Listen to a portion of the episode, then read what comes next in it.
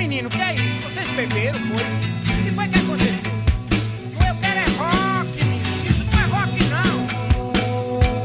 O quê, menino? Para com isso, logo. Eu quero é rock. Na, na, na, na, na, na, na, na, na, na, na, na, na, na, na. Na, na, na, o diabo.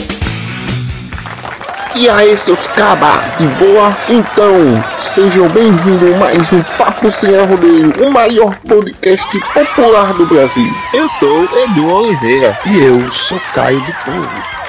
E eu sou Bruno Skylab. Sejam bem-vindos a mais um Papo Sem Arrodeio. Esse é o programa número 5 e hoje é especial também, né? Fazemos um mês de canal, né? E hoje também é São João. Caio aí tá fazendo a canjica aí já. Eu já comi tanta canjica aqui que tá cagando amarelo. Tá certo. Vamos nessa, né? Vamos E nessa. vamos Vamos agora nessa. para a frase do dia. A frase do dia é da nossa querida ex-presidente Dilma Rousseff, que ela falou assim, ó: "Então, aqui hoje eu estou saudando a mandioca, uma das maiores conquistas do Brasil. E aí vocês aí, vão saudar também a mandioca? Saudemos a mandioca. Saudando a mandioca. Poxa, Saudemos a mandioca. tá aqui hoje, né? O gordo que É gosta de verdade. pegar na mandioca. Ele gosta de uma mandioca. É, ele gosta da mandioca. Cai também, né, Caio? Vivia pegando de na mandioca. mandioca aí, ó. Caio gosta do Inhame, rapaz. Gosta que é de- mais forte. O cara que é fã de Alexandre Frota e Kid Bengala, pô.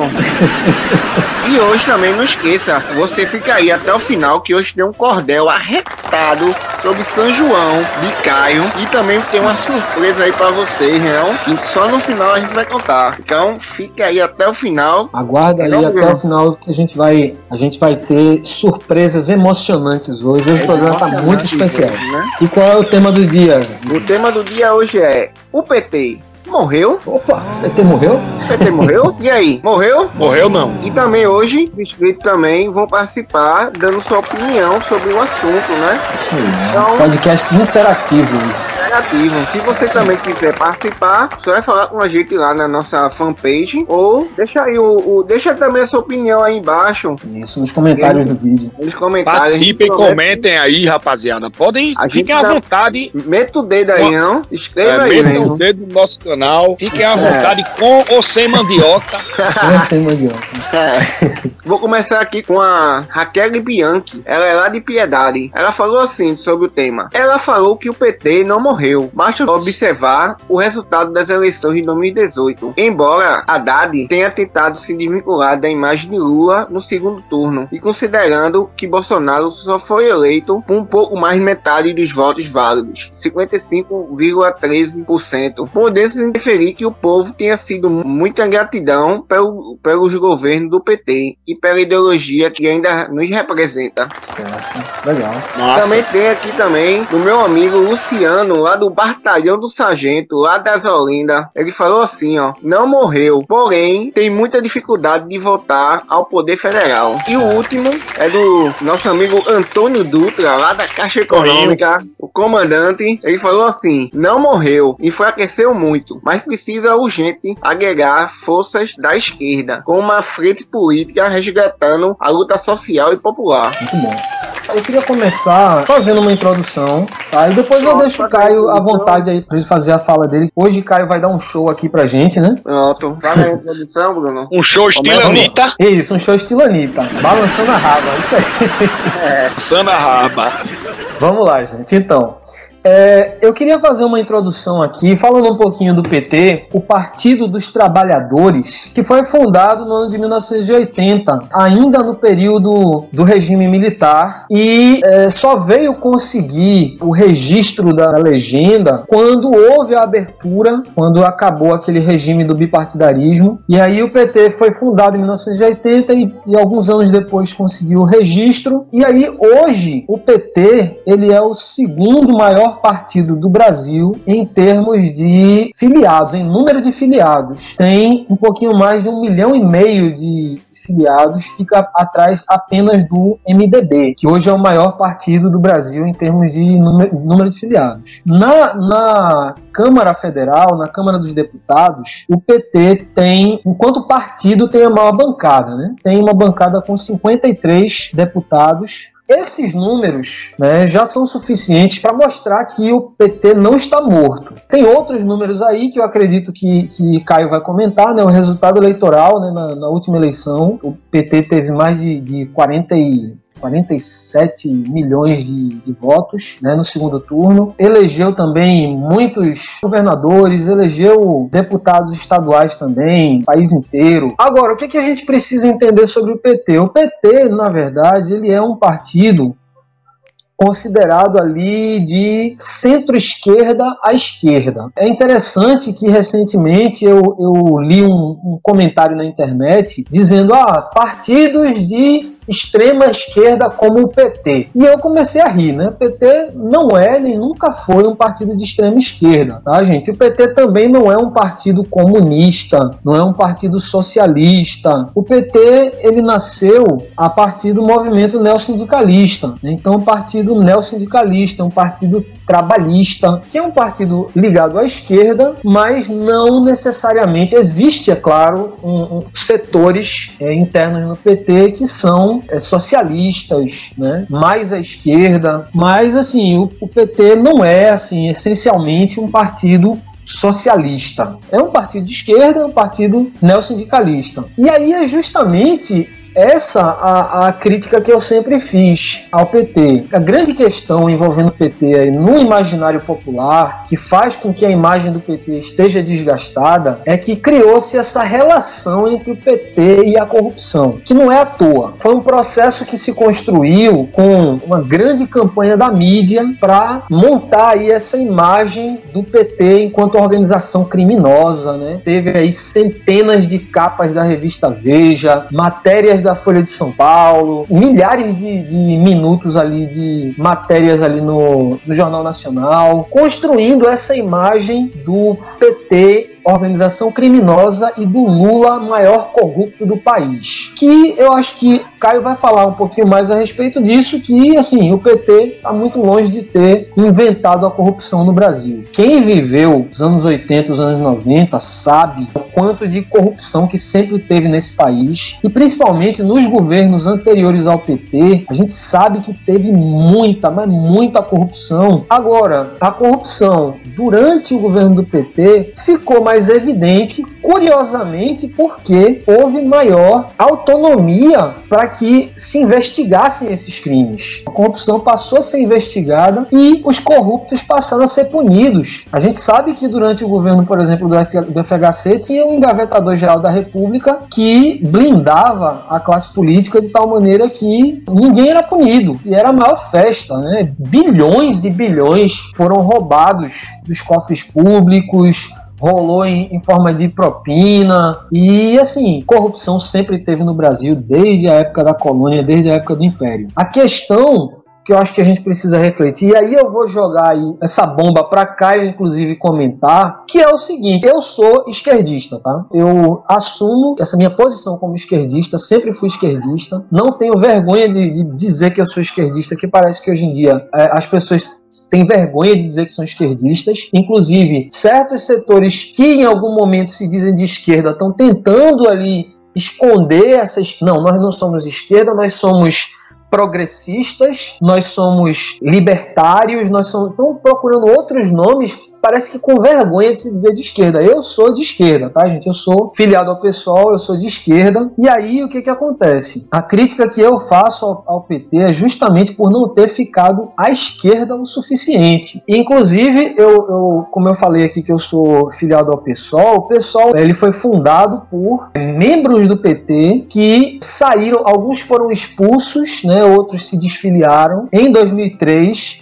quando houve essa crise interna no PT, justamente porque o PT, quando chega no poder e tem o seu primeiro ano de governo, é, o PT se coloca mais para a direita. Em que sentido? É o PT quem apresenta uma agenda mais com características neoliberais, com uma agenda apresentando inclusive reforma previdenciária, né? A reforma da previdência, quem primeiro propôs isso, curiosamente, foi o PT. E aí isso causou um, um atrito interno ali no, no PT, né, com os setores mais à esquerda, que se posicionaram contra, e por eles terem se posicionado contra dentro da Câmara, muitos foram expulsos né, por infidelidade partidária e foi fundado o PSOL. Então, assim, o PT tentou fazer uma política de conciliação de classes. O PT trouxe para a vice-presidência um representante da classe empresarial, que é o vice-presidente José Alencar, né, hoje falecido, e o PT tentou aí beneficiar os pobres, mas sem desagradar classe,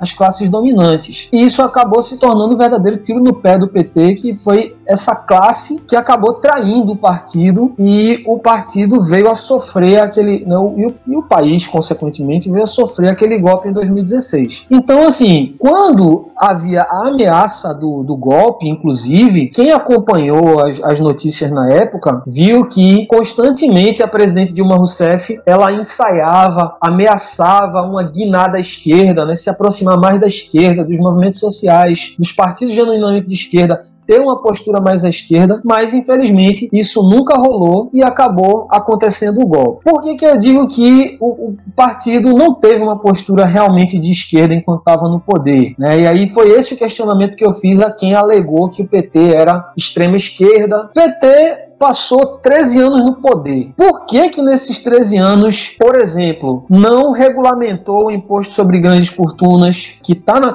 é previsto pela Constituição, mas nunca ninguém colocou isso em prática, nunca ninguém criou, criou de fato o imposto. Não aconteceu durante todo esse período nenhuma restatização, nenhuma empresa foi restatizada. A, a reforma agrária aconteceu de forma muito tímida, entre outras coisas, né? A, a pauta dos, dos, dos, direitos sociais, né? Dos, dos, dos mais excluídos, nunca foi discutida de forma muito profunda. Questões envolvendo é, a, a comunidade LGBT, as mulheres, né? É, é, nunca foi de fato assim tratado esse assunto de forma mais aprofundada. A gente, né, levando em consideração que era um governo supostamente de esquerda. Então eu acho que assim, para mim, a insatisfação que eu tive na época foi essa. E eu esperava que a gente avançasse para além do PT, porém mais à esquerda. Mas a insatisfação que surgiu na sociedade levou o povo a rejeitar o PT e buscar o oposto, buscar a direita. E hoje a gente está vivendo essa essa tragédia. A tomada de poder de um, de um movimento obscuro aí de,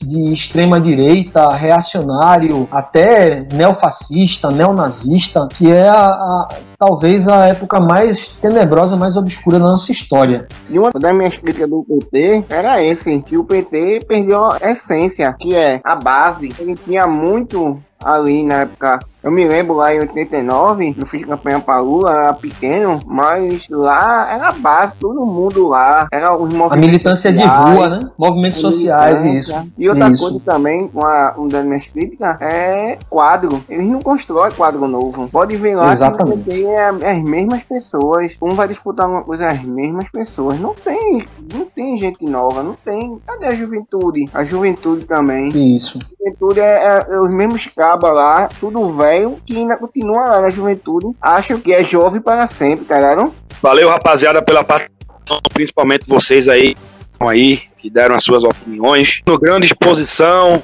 grande saudador Obrigado. da mandioca.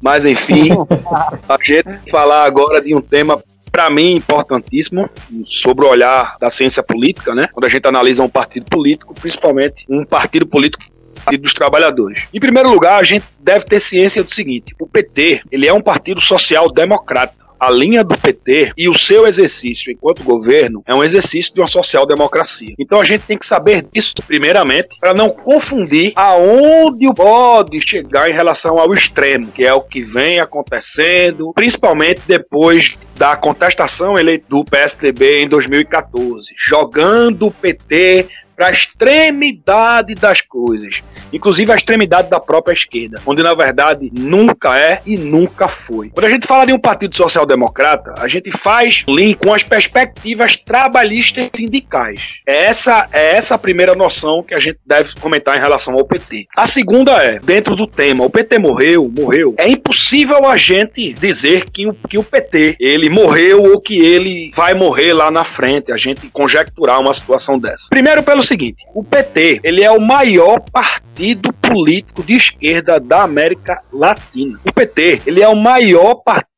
político de esquerda do Brasil e é o maior partido político do Brasil se a gente somar junto ao número de filiados aqueles militantes que não são filiados. O PT é o único partido do Brasil onde uma parte da sociedade brasileira milita sob as suas pré-condições. Quando a gente fala em partido político no Brasil, pessoal, o brasileiro, pro ruim ou para o bem, ele lembra do PT. O brasileiro não sabe quem é o PTS, PTC, ele sabe quem é o PT. O eleitorado brasileiro, ele se acostumou a votar nas pessoas. Quando o PT surgiu, até antes mesmo dele ocupar o poder, as pessoas passaram a ver que um partido político ele existe e ele realiza suas atribuições e as suas responsabilidades enquanto possivelmente governo. Então, quando a gente faz essa reflexão, o PT morreu, é óbvio que não. A companheira que participou aí do comentário, muito certa, poxa, como é que o partido morreu se, se na eleição passada foi segundo lugar, obteve quase 50 milhões de votos? E complementando, o PT disputou uma eleição contra tudo e contra todos, contra até o desgaste natural do partido no governo. Foram quase 16 anos.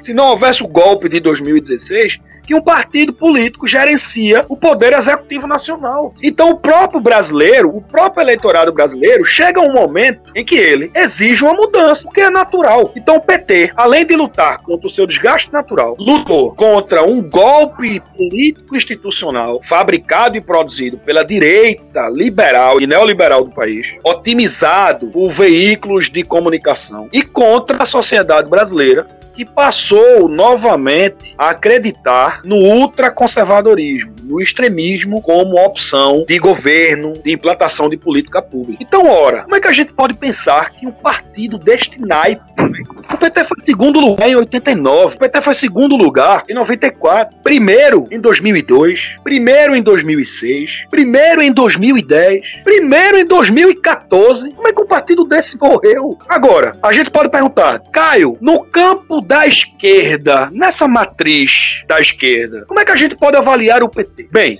quando a gente fala de esquerda, a gente fala de pensamentos, de ideias, de perspectivas, de política pública, de todo um conjunto de, uma, de, de um amparo ideológico. O PT ele é o maior subconjunto deste conjunto que é a esquerda. Hoje, dentro do campo dessa esquerda, há uma ruptura em relação ao que as outras ideias pensam em relação ao Partido dos Trabalhadores. Óbvio, porque também é natural. É um partido social-democrata, de linha trabalhista, de linha da própria teologia da libertação, ou seja, é, é, é uma linha mais para perspectivas religiosas no âmbito progressista. E os outros partidos não. A gente pode tirar, por exemplo, o PSOL é um partido mais à esquerda, adota outro tipo de políticas públicas. O PCB, a gente pode PSTU, pensar sobre essa. PSTU. É extrema, extrema esquerda. Isso, isso. Então a gente deve pensar justamente sobre, sobre, sobre essa questão. Dentro do campo da esquerda, o que a gente deve pensar em relação ao PT? Será que é o mesmo PT grandioso, majestoso, dantes? Dentro do sistema político partidário brasileiro hoje. Óbvio que o PT não enfraqueceu. Foi o pedido de uma parte do eleitorado brasileiro para determinadas mudanças, determinadas políticas públicas. Pessoal, são quase 16 anos de construção e de execução no poder. Foi um partido que sofreu um golpe e junto a ele o povo brasileiro. Caio, e o PT daqui para frente? Bem, olhando daqui para frente, o PT ele tem todas as possibilidades a depender de como ele vai construir e desenvolver suas novas perspectivas de mandato nas eleições municipais, principalmente esse ano. Mas ele tem, ele continua sendo o grande partido de esquerda do país, com a possibilidade de ser primeiro ou segundo em 2022. Você não consegue destruir um partido político de uma hora para outra. O PT está vivo. E o PT está muito vivo. Agora vamos continuar lá, né, com os, os comentários, Comentários. dos nossos ouvintes. Agora vou falar aqui com o meu, meu amigo professor Jobson Mello, grande rubro-negro. Ele falou assim, ó, o PT não morreu, mas perdeu muita força. Está desacreditado. O pessoal não tá mais como antes. Estão mais céticos quando as promessas dos partidos, principalmente da esquerda, que lutou muito para chegar ao poder. E quando chegou, decepcionou. Nós temos aqui também alguns comentários de ouvintes que foram enviados via áudio e nós vamos mostrar para vocês agora. Olha, eu não acredito quando as pessoas dizem que ah, o PT tá morto. Olha, um partido que elegeu 56 deputados federais na última eleição, sendo ele a maior bancada da Câmara Federal, não tem como afirmar que tá morto, porque se um partido desse tá morto, que dizer dos outros? Agora, quando a gente passa para o Executivo Federal, né, no caso das eleições presidenciais, eu acho que a situação do PT se complica bastante pelo fato do que a gente vem vivendo e já vivenciou, inclusive na eleição passada, dessa situação do, do antipetismo, da negação da política. Então, assim, criou-se essa, essa retórica né, de que o PT acabou com o Brasil. Então, assim, para desconstruir isso, no caso a nível federal, é realmente muito mais complicado. as comunidades têm reagido. Não parece, mas é. Eu digo por, porque tem acontecido reuniões de políticas de base, de é, atos que a gente possa dizer que tem mantido o nome do PT nas bases, que é de fato, a gente sabe a estrutura, né? Base já diz tudo, base. Que é ali é que se vai se fortalecer. Então, aos pou é, ainda tem se mantido isso. E que bom que isso se mantém. Valeu? Pronto. E agora, a surpresa, né? Antes do cordel, vamos aí a surpresa, né, Bruno? E esse vídeo chega a 500 views, vamos sortear uma pessoa, um inscrito, para participar do próximo debate aqui com a gente no podcast. O que Isso, eles precisam bem. fazer, hein, Bruno? Para participar. Precisa curtir aqui o nosso vídeo, precisa se inscrever no canal No e nosso também canal. curtir no nosso, Nosso canal, e também curtir a nossa fanpage no Facebook, porque o sorteio vai ser feito pelo Facebook. E ajudar a gente a compartilhar bem muito, a gente bater essa Chegar- meta, né? Chegar, Chegar nessa aos 500, meta aí. 500 views. Pra gente, pra gente bater a meta, a gente precisa de mil inscritos daqui pra quinzena de julho. E aí vocês têm que fazer esse Se papel, chegar, aqui, rapaziada. chegar a mil inscritos, Caio pega na mandioca.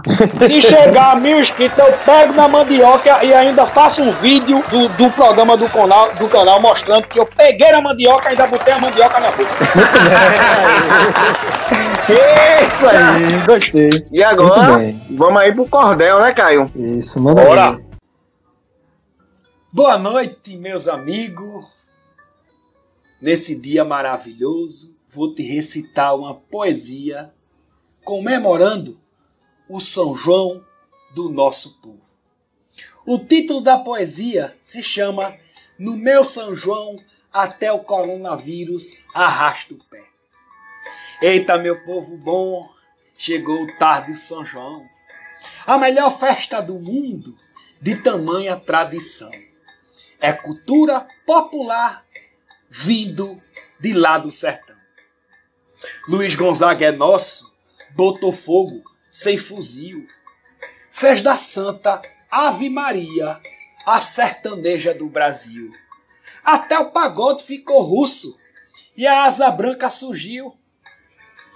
Tem comida regional, canjique munguzá, pamonha e quindim um bolinho de fubá, pé de moleque rapadura, paçoca, arroz de cuchá.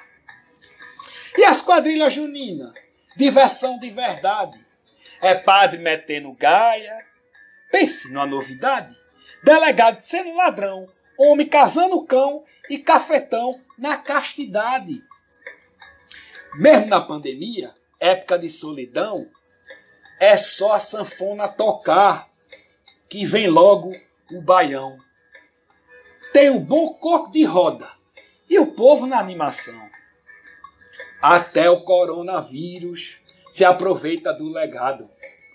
Arrasta o pé com vontade, dançando forró chachado, depois um pé de serra com uma caninha do lado.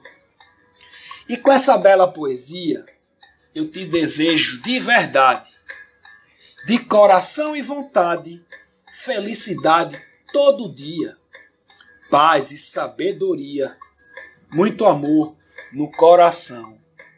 Alegria feito São João, paciência e esperança, que com fé nós alcança um futuro com união. Valeu, obrigado pessoal, boa noite. Queria agradecer a participação dos inscritos que participou com a gente nesse programa de hoje. E se inscreva no canal, ativa o sininho, curta, compartilha aí bem muito. Acho bater a meta, né? Não esqueça da meta. E até a próxima. É o Papo Sem Arrodeio aqui.